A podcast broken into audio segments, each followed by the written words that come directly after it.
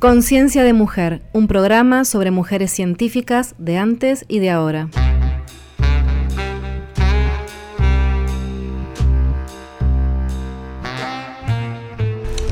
Hoy conoceremos a Verónica Dahl. Es licenciada y doctora en Ciencias de la Computación. Es profesora e investigadora de la Universidad Simon Fraser de Canadá.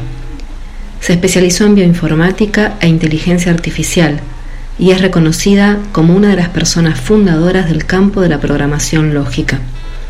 Escucharemos su relato contándonos aspectos de su vida, su pensamiento y su carrera científica, extraído de la sección Trascendencia de la sala virtual Mujeres en la Ciencia y la Tecnología del CONICET. Supone que todo esto tiene un significado sobre nuestros cuerpos. La naturaleza no tiene la menor idea que se llama naturaleza. De marcar que el centro lo sitúa al final, ¿quién habla? Sala Mujeres en la Ciencia y la Tecnología. Ciencia en tu vida. Mi sueño personal siempre fue erradicar la injusticia. Profesionalmente tomó la forma de unir las ciencias formales con las humanas para un mundo menos dicotomizado menos inhumano, con tecnologías al servicio de una neta inclusiva y solidaria. Creo que las culturas distintas de mis padres, cordobesa chispeante y vikingo pacifista, me regalaron inclusividad, sumado a que viví entre tribus indígenas del Chaco en mi niñez. Y esa Argentina de dictaduras militares y androcracia institucional, donde la respuesta a todo era siempre no, me gozó el ingenio y la tenacidad. Con semejante entrenamiento terminé co-creando una disciplina nueva, la programación lógica. Y mi hermano Henry, un genio de la argumentación, ganando difíciles juicios internacionales de derechos humanos a favor de los trabajadores. Esa energía solidaria y rebelde en que crecimos me llevó a escribirle indignada de chica al ministro de Educación, cuando mi madre ganó una beca por concurso, pero se la dieron al hombre que le seguía en puntaje. Y me contestó, adujo que no había facilidades para mujeres. Hmm, claramente una excusa, ya que el año siguiente la volvió a ganar y se la dieron. Algo similar me pasó a mí 40 años más tarde. Entonces, ¿qué aprendí? ¿Qué consejos puedo darles? Primero, seguir al corazón, honrar lo que nos apasiona.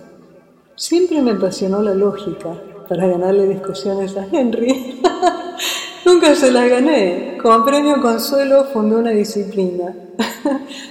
Pero también rotativamente la música, el teatro, la danza, la escritura me servían de indispensable contrapunto y descanso. Me regeneraban para poder seguir adelante. Segundo, persistir, apuntar alto siempre, hacer cambiar las leyes si no son justas y si no se puede, esperar y volver a intentar. Cuando asistí con mi bebé lactante a una conferencia y mi universidad adujo que los gastos de babysitting eran personales, me embarqué en una guerra epistolar con el Consejo de Investigaciones de Canadá que duró dos años y que honestamente creía que iba a perder, pero seguí peleando por el principio, hasta que para mi propia sorpresa la gané. Y no solo para mí, sino para todo el país. Similarmente pude hacer revertir una ley con que la universidad quería negarle una extensión a una alumna mía que casi se había muerto dando luz a mellizos. Lo logré averiguando que esa ley contradecía la Carta de Derechos y Libertades de Canadá y confieso amenazando veladamente con hacer un escándalo en los medios.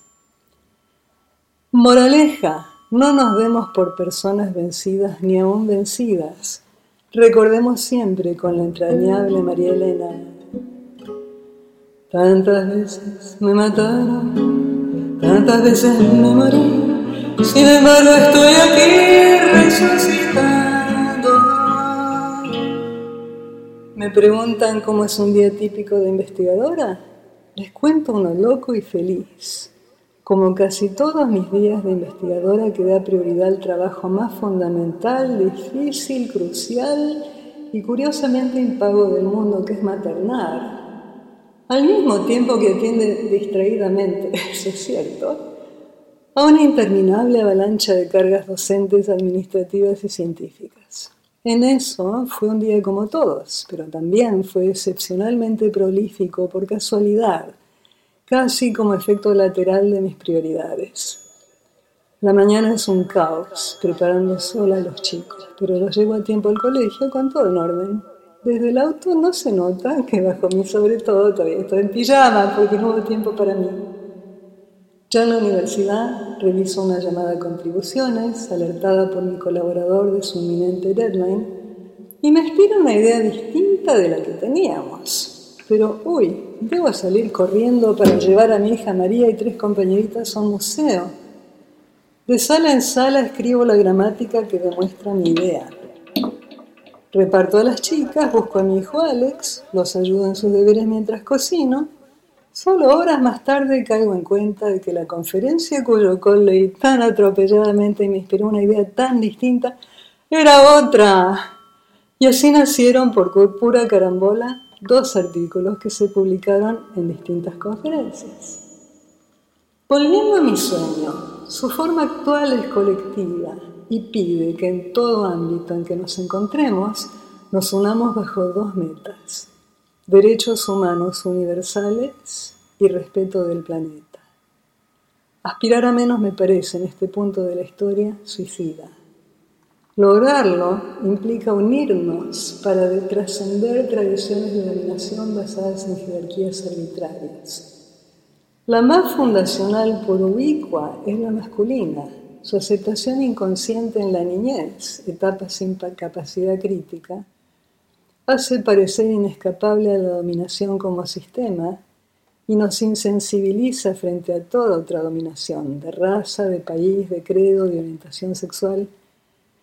Y no hay contradicción en querer unirnos para derrotarla, porque bajo los innegables privilegios que la misoginia reserva para el hombre cis, se esconde la tremenda misandria de imponerle un estereotipo tóxico y violento como condición de ese privilegio que ha heredado y de cuyo real importe a veces ni es del todo consciente. La misoginia es entonces también misandria, homofobia, misantropía. Nos deshumaniza universalmente y nos derrota dividiéndonos, dejando al 1% como verdadero beneficiario. La inteligencia artificial puede ofrecer mucho en materia de medios para ese fin. Solo nos hacen falta leyes que impidan usarla para profundizar la injusticia, y al mismo tiempo iniciativas coordinadas para implementar el apoyo informático necesario para trascender la dominación como sistema y reemplazarlo por la solidaridad. Mi último consejo entonces, afinemos nuestra alma colectiva en armonía con el entrañable fito y afirmemos con todas las voces, todas. ¿Quién dijo que todo está perdido? yo mi corazón.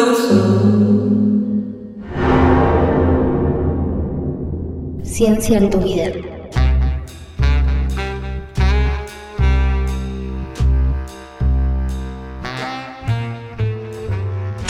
Escuchamos el relato de Verónica Dahl, extraído de la sección Trascendencia de la sala virtual Mujeres en la Ciencia y la Tecnología del CONICET esta sala virtual es un espacio educativo creado para generar intercambios que, a través de la visibilización de las investigadoras, de sus vidas y motivaciones, incentiven la vocación científica y aporten herramientas para derribar limitaciones asociadas al género.